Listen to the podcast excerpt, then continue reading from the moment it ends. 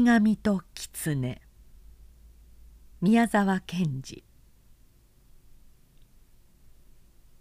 一本木の野原の北の外れに少し小高く盛り上がったところがありました。イノコロ草がいっぱいに生えその真ん中には一本のきれいな女のカバの木がありました。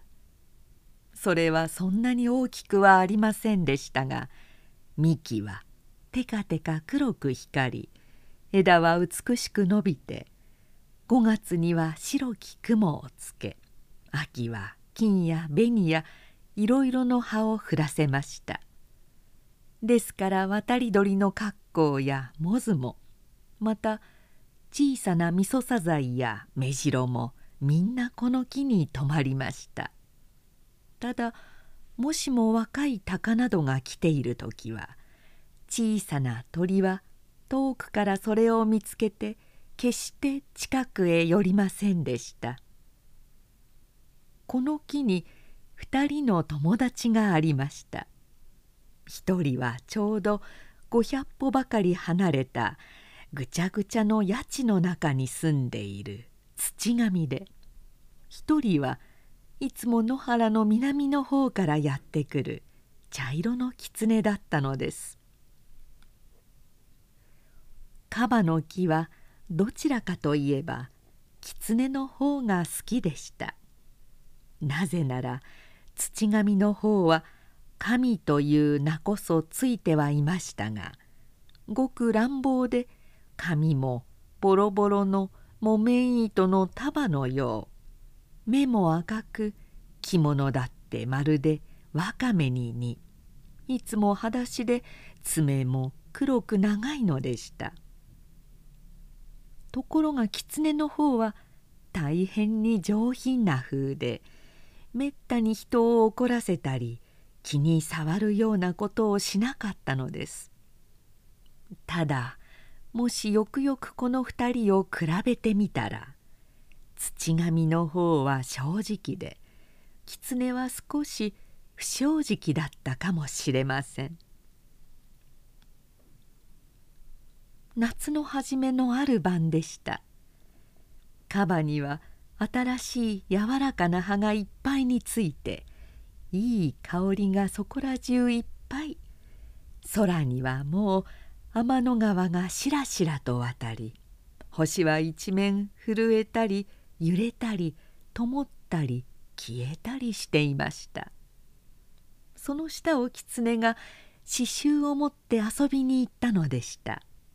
仕立ておろしの紺の背広き赤革の靴もキッキッとなったのです。実に静かな晩ですね。ええ。カバの木はそっと返事をしました。さそり星が向こうを張っていますね。あの赤い大きなやつを昔はシナでは「か」と言ったんですよ。火星とは違うんでしょうか？火星とは違いますよ。火星は惑星ですね。ところがあいつは立派な恒星なんです。惑星恒星ってどういうんですの？惑星というのはですね自分で光らないやつです。つまり他から光を受けてやっと光るように見えるんです。恒星の方は自分で光るやつなんです。お日様なんかはもちろん恒星ですね。あんなに大きくて眩しいんですがもし途方もない遠くから見たらやっぱり小さな星に見えるんでしょうね。まあお日様も星のうちだったんですわね。そうしてみると空にはずいぶんたくさんのお日様が。あら？お星様が？あらやっぱり変だわ。お日様があるんですね。狐は応用に笑いました。まあそうです。お星様にはどうしてああ赤いのや黄のや緑のやあるんでしょうね。狐はまた応用に笑って腕を高く組みました。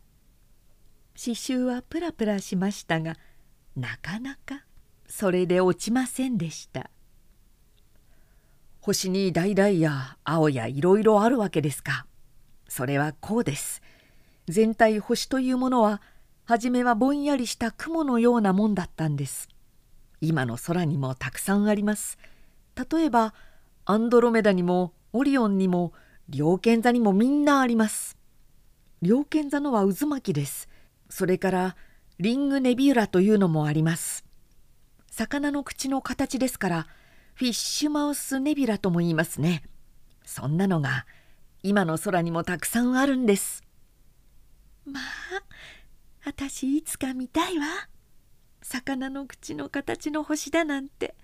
まあどんなに立派でしょう。それは立派ですよ。僕水沢の天文台で見ましたがね。まあ私も見たいわ。見せてあげましょう。僕実は望遠鏡をドイツのツァイスに注文してあるんです。来年の春までには来ますから。来たらすぐ見せてあげましょう。狐は思わずこう言ってしまいましたそしてすぐ考えたのですああ僕はたった一人のお友達にまたつい嘘を言ってしまった。ああ僕は本当にダメなやつだ。けれども決して悪い気で言ったんじゃない。喜ばせようと思って言ったんだ。後ですっかり本当のことを言ってしまおう。狐はしばらくしんとしながらこう考えていたのでした。カバの木はそんなことも知らないで喜んで言いました「まあうれしい。あなた本当にいつでも親切だわ」狐は少ししょげながら答えました「ええ。そして僕はあなたのためならば他のどんなことでもやりますよ。この詩集ご覧なさいませんか？ハイネという人のですよ。翻訳ですけれどもなかなかよくできてるんです。まあお借りしていいんでしょうかしら？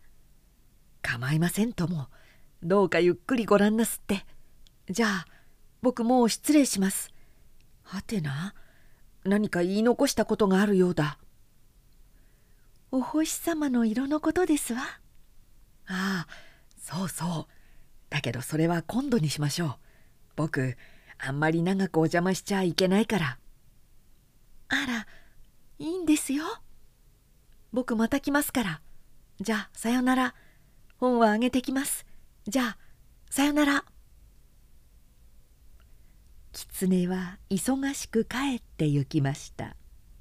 そしてカバの木はその時吹いてきた南風にざわざわ葉を鳴らしながら狐の置いていった刺繍を取り上げて天の川や空一面の星から来るかすかな明かりに透かしてページをくりました。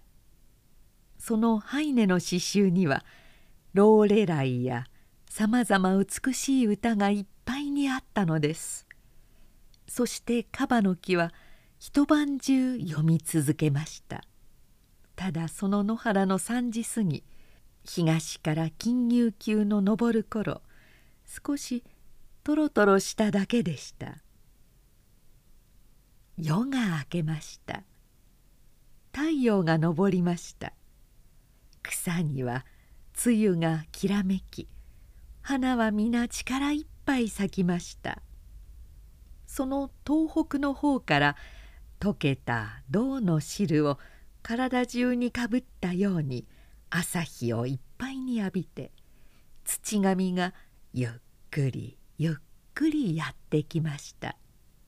いかにも分別臭そうに腕をこまねきながらゆっくりゆっくりやってきたのでした。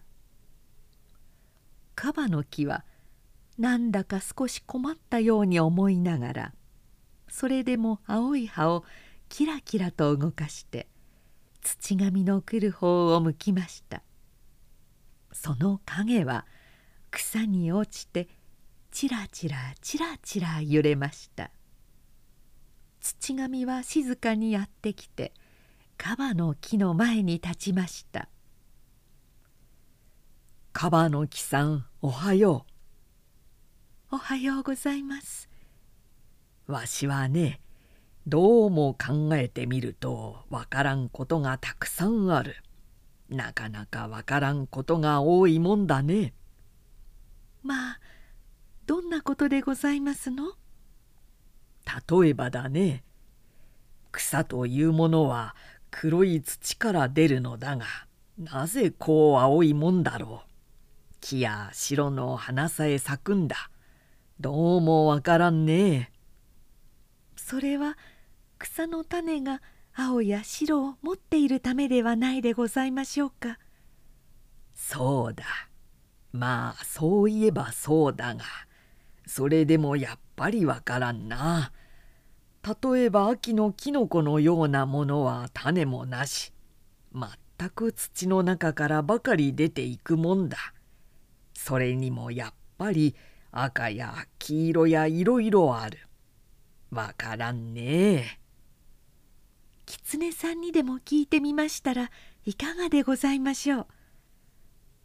カバの木はうっとり夕べの星の話を思っていましたのでついこう言ってしまいました。この言葉を聞いて土神はにわかに顔色を変えました。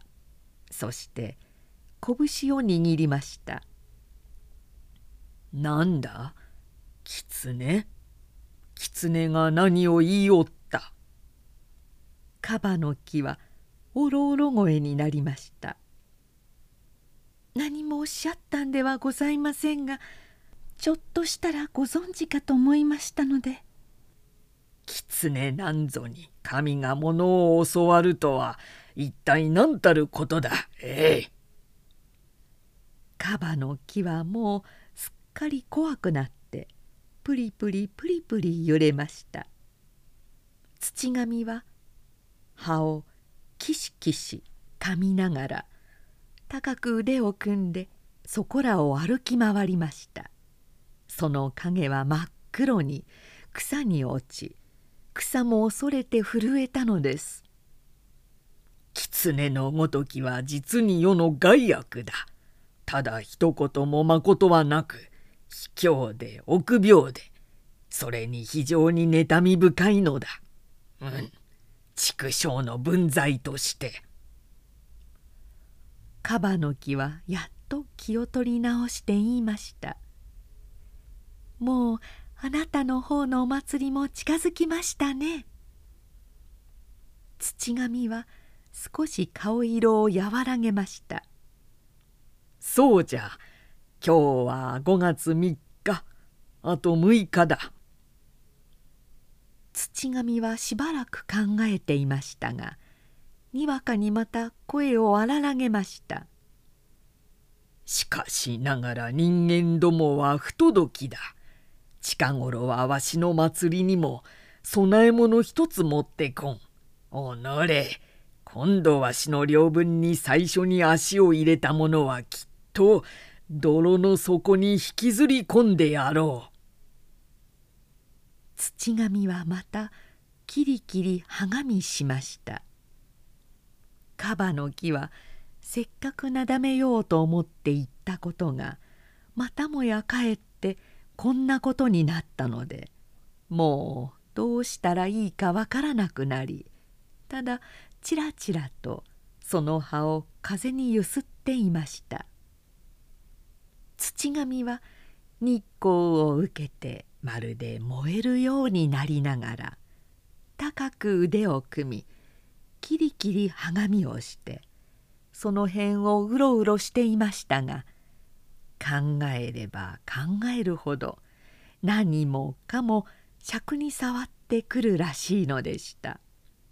そしてとうとうこらえきれなくなって吠えるようにうなって荒々しく自分の家地に帰っていったのでした。土神の住んでいるところは小さな競馬場ぐらいある。冷たい湿地で苔や唐草や短い足などが生えていましたがまたところどころにはあざみや背の低いひどくねじれた柳などもありました。水がじめじめしてその表面にはあちこち赤い鉄の渋が湧き上がり見るからドロドロで気味も悪いのでした。その真ん中の小さな島のようになったところに丸太でこしらえた高さ一軒ばかりの土神の祠があったのです。土神はその島に帰ってきて祠の横に長々と寝そべりました。そして黒い痩せた足をガリガリかきました。土神は一羽の鳥が自分の頭の上をまっすぐにかけてゆくのを見ました。すぐ土神は起き直って「しっ!」と叫びました。鳥はびっくりしてよろよろと落ちそうになりそれからまるで羽も何もしびれたようにだんだん低く落ちながら向こうへ逃げて行きました。土神は少し笑って起き上がりました。けれどもまたすぐ向こうのカバの木の立っている高みの方を見るとはっと顔色を変えて棒立ちになりました。それからいかにもむしゃくしゃするというふうにそのボロボロの髪の毛を両手でかきむしっていました。その時八千の南の方から一人の木こりがやってきました。見積山の方へ稼ぎに出るらしく八千の縁に沿った細い道を大股に行くのでしたがぱり土神のことは知っていたと見えて時々気遣わしそうに土神の祠の方を見ていました。けれども木こりには土神の形は見えなかったのです。土神はそれを見ると喜んでパッと顔をほてらせました。それから右手をそっちへ突き出して左手でその右手の手首をつかみこっちへ引き寄せるようにしました。すると期待なことは木こりは道を歩いていると思いながらだんだん谷地の中に踏み込んでくるようでした。それからびっくりしたように足が速くなり顔も青ざめて口を開いて息をしました。土神は右手の拳をゆっくりぐるっと回しました。すると木こりはだんだんぐるっと丸く回って歩いていましたがいよいよひどく慌て出してまるではあはあはあはあしながら何べんも同じところを回り出しました。何でも早く谷地から逃げて出ようとするらしいのでしたが焦っても焦っても同じところを回っているばかりなのです。とうとう木こりはおろおろ泣き出しました。そして両手を上げて走り出したのです。土神はいかにもうれしそうにニヤニヤニヤニヤ笑って寝そべったままそれを見ていましたが間もなく木こりがすっかりのぼせて疲れてバタッと水の中に倒れてしまいますとゆっくりと立ち上がりました。そしてぐちゃぐちゃ大股にそっちへ歩いていって倒れている木こりの体を向こうの草原の方へポンと投げ出しました。木こりは草の中にどっしりと落ちて「うーん」と言いながら少し動いたようでしたがまだ気がつきませんでした。土神は大声に笑いました。その声は怪しい波になって空の方へ行きました。空へ行った声は間もなくそっちから跳ね返ってがさりとカバの木のところにも落ちて行きました。カバの木ははっと顔色を変えて日光に青く透き通りせわしくせわしく震えました。土神はたまらなそうに両手で髪をかきむしりながら一人で考えました「俺のこんなに面白くないというのは第一は狐のためだ。狐のためよりはカバの木のためだ。狐とカバの木のためだ。けれどもカバの木の方は俺は怒ってはいないのだ。カバの木を怒らないために俺はこんなにつらいのだ。カバの木さえどうでもよければ狐などはなおさらどうでもいいのだ。俺は卑しいけれどもとにかく神の分際だ。それに狐のことなどを気にかけなければならないというのは情けない。それでも気にかかるから仕方ない。カバの木のことなどは忘れてしまえ。ところがどうしても忘れられない。今朝は青ざめて震えたぞ。あの立派だったこと。どうしても忘れられない。俺はむしゃくしゃ紛れにあんな哀れな人間などをいじめたのだ。けれども仕方ない。誰だってむしゃくしゃした時は何をするかわからないのだ。土神は一人で切ながってバタバタしました。空をまた一匹の鷹がかけて行きましたが土神は今度は何とも言わず黙ってそれを見ました。ずっとずっと遠くで騎兵の演習らしいパチパチパチパチ潮のはぜるような鉄砲の音が聞こえました。空から青光がどくどくと野原に流れてきました。それを飲んだためかさっきの草の中に投げ出された木こりはやっと気がついておずおずと起き上がりしきりに辺りを見回しました。それからにわかに立って一目散に逃げ出しました。見積山の方へまるで一目散に逃げました。土神はそれを見てまた大きな声で笑いました。その声はまた青空の方まで行き途中からバサリとカバの木の方へ落ちました。カバの木はまたはっと葉の色を変え見えないくらい細かく震えました。土神は自分の祠の周りをうろうろうろうろ何遍も歩き回ってからやっと気が静まったと見えてすっと形を消し溶けるように祠の中へ入って行きました。8月のある霧の深い晩でした。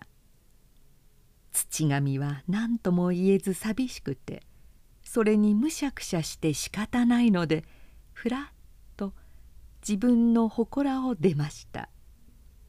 足はいつの間にかあのカバの木の方へ向かっていたのです。本当に土神はカバの木のことを考えるとなぜか胸がドキッとするのでした。そして大変に切なかったのです。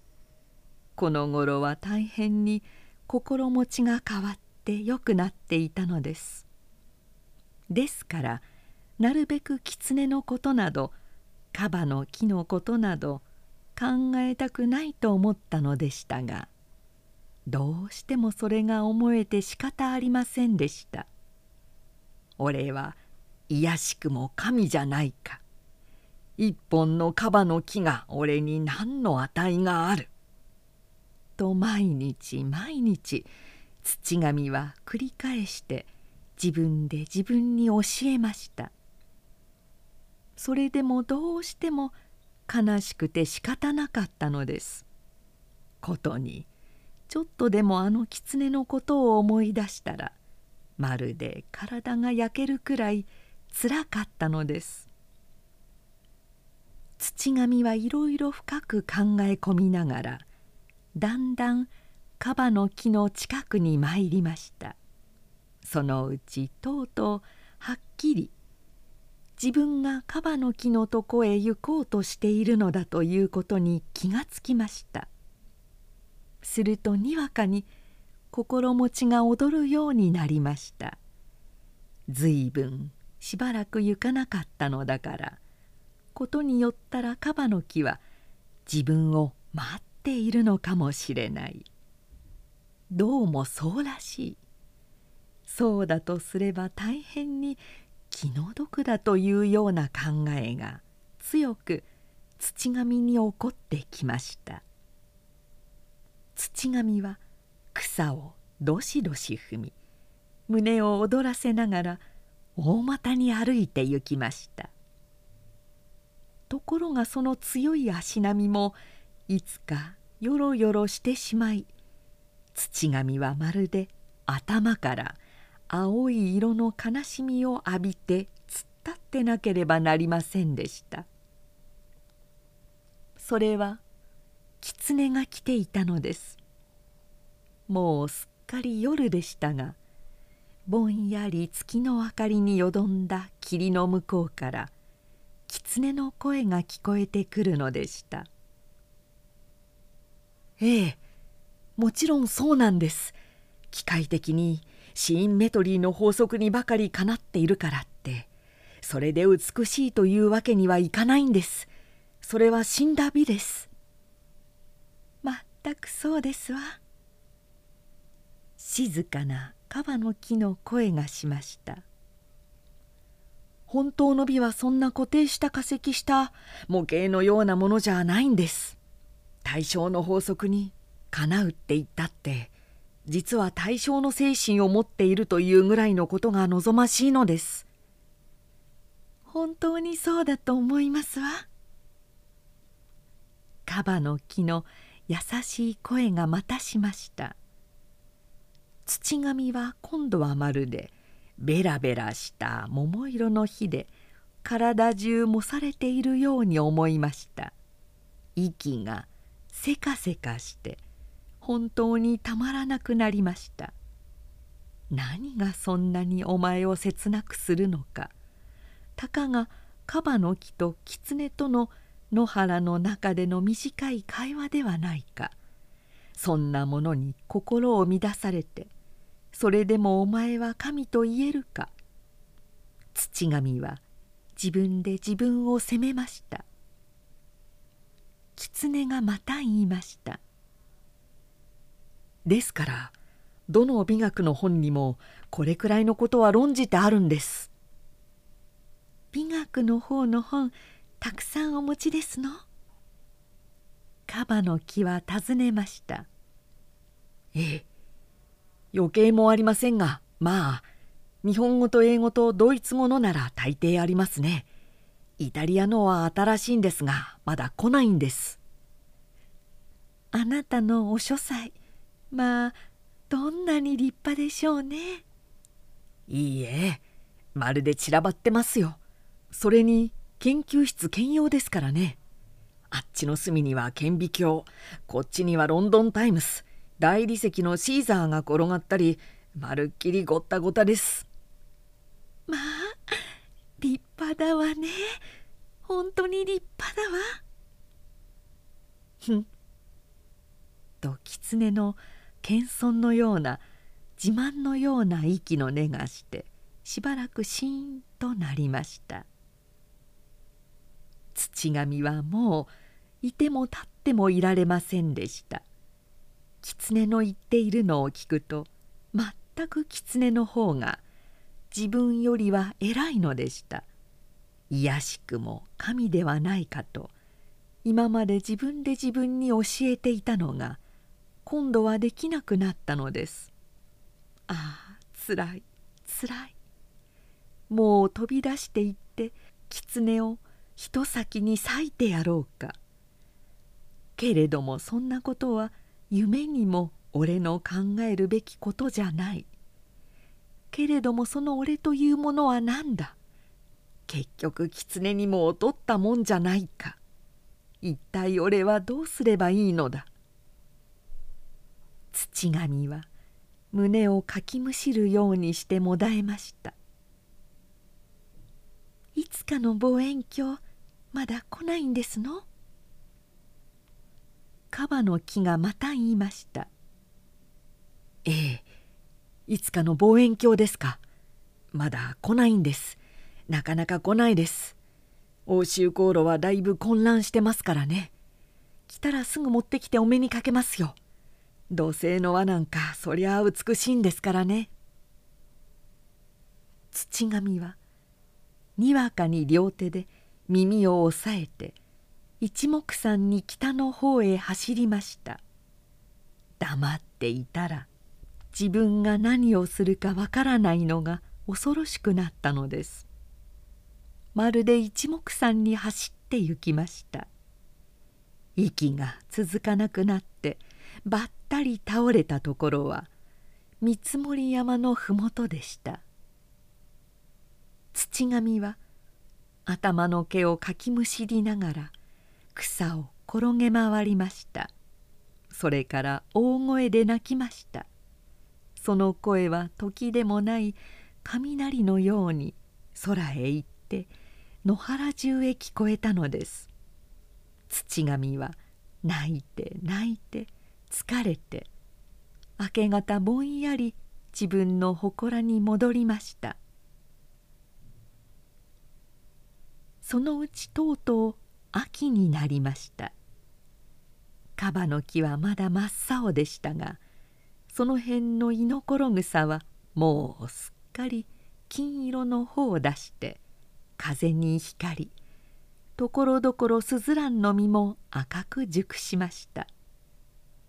ある透き通るように金色の秋の日土神は大変上機嫌でした。今年の夏からのいろいろなつらい思いがなんだかぼーっとみんな立派なもやのようなものに変わって頭の上に輪になってかかったように思いました。そしてもうあの不思議に意地の悪い性質もどこかへ行ってしまってカバの木なども狐と話したいなら話すがいい。両方とも嬉しくて話すのなら本当にいいことなんだ。今日はそのことをカバの木に言ってやろうと思いながら土神は心も軽くカバの木の方へ歩いて行きました。カバの木は遠くからそれを見ていました。そしてやっぱり心配そうにブルブル震えて待ちました。土神は進んでいって気軽に挨拶しました「カバの木さんおはよう実にいい天気だな。おはようございます。いいお天気でございます。天道というものはありがたいもんだ。春は赤く、夏は白く、秋は黄色く、秋が黄色になると、ぶどうは紫になる。実にありがたいもんだ。まったくでございます。わしはな、今日は大変に気分がいいんだ。今年の夏から実にいろいろつらい目にあったのだがやっと今朝からにわかに心持ちが軽くなったカバの木は返事しようとしましたがなぜかそれが非常に重苦しいことのように思われて返事しかねましたわしは今なら誰のためにでも命をやる。ミミズが死ななきゃならんならそれにもわしは代わってやっていいのだ。土神は遠くの青い空を見て言いましたその目も黒く立派でした。カバの木はまた何とか返事しようとしましたがやっぱり何か大変重苦しくてわずか吐息をつくばかりでした。その時です。狐がやってきたのです。狐は土神のいるのを見るとはっと顔色を変えました。けれども戻るわけにもいかず少し震えながらカバの木の前に進んできました「カバの木さんおはよう。そちらにおられるのは土神ですね」狐は赤革の靴を履き茶色のレーンコートを着てまだ夏帽子をかぶりながらこう言いました「わしは土神だ。いい天気だ。な。あ土神は本当に明るい心持ちでこう言いました。狐は妬ましさに顔を青くしながらカバの木に言いました。お客様のおいでのところに上がって失礼いたしました。これはこの間お約束した本です。それから望遠鏡はいつか晴れた晩にお目にかけます。さようなら。まあありがとうございます。とカバの木が言っているうちに狐はもう土神に挨拶もしないでさっさと戻り始めました「カバの木はさっと青くなってまた小さくプリプリ震いました。土神はしばらくの間ただぼんやりと狐を見送って立っていましたがふと狐の赤革の靴のキラッと草に光るのにびっくりして我に返ったと思いましたらにわかに頭がぐらっとしました。狐がいかにも意地を張ったように肩を怒らせてぐんぐん向こうへ歩いているのです。土神はムラムラっと怒りました。顔もものすごく真っ黒に変わったのです。美学の本だの望遠鏡だのと畜生。さあどうするか見ろ」といきなり狐の後を追いかけました。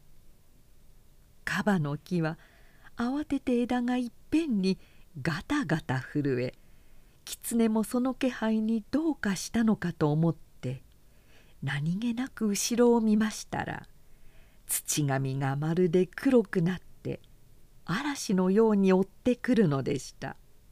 さあ狐はさっと顔色を変え口も曲がり風のように走って逃げ出しました。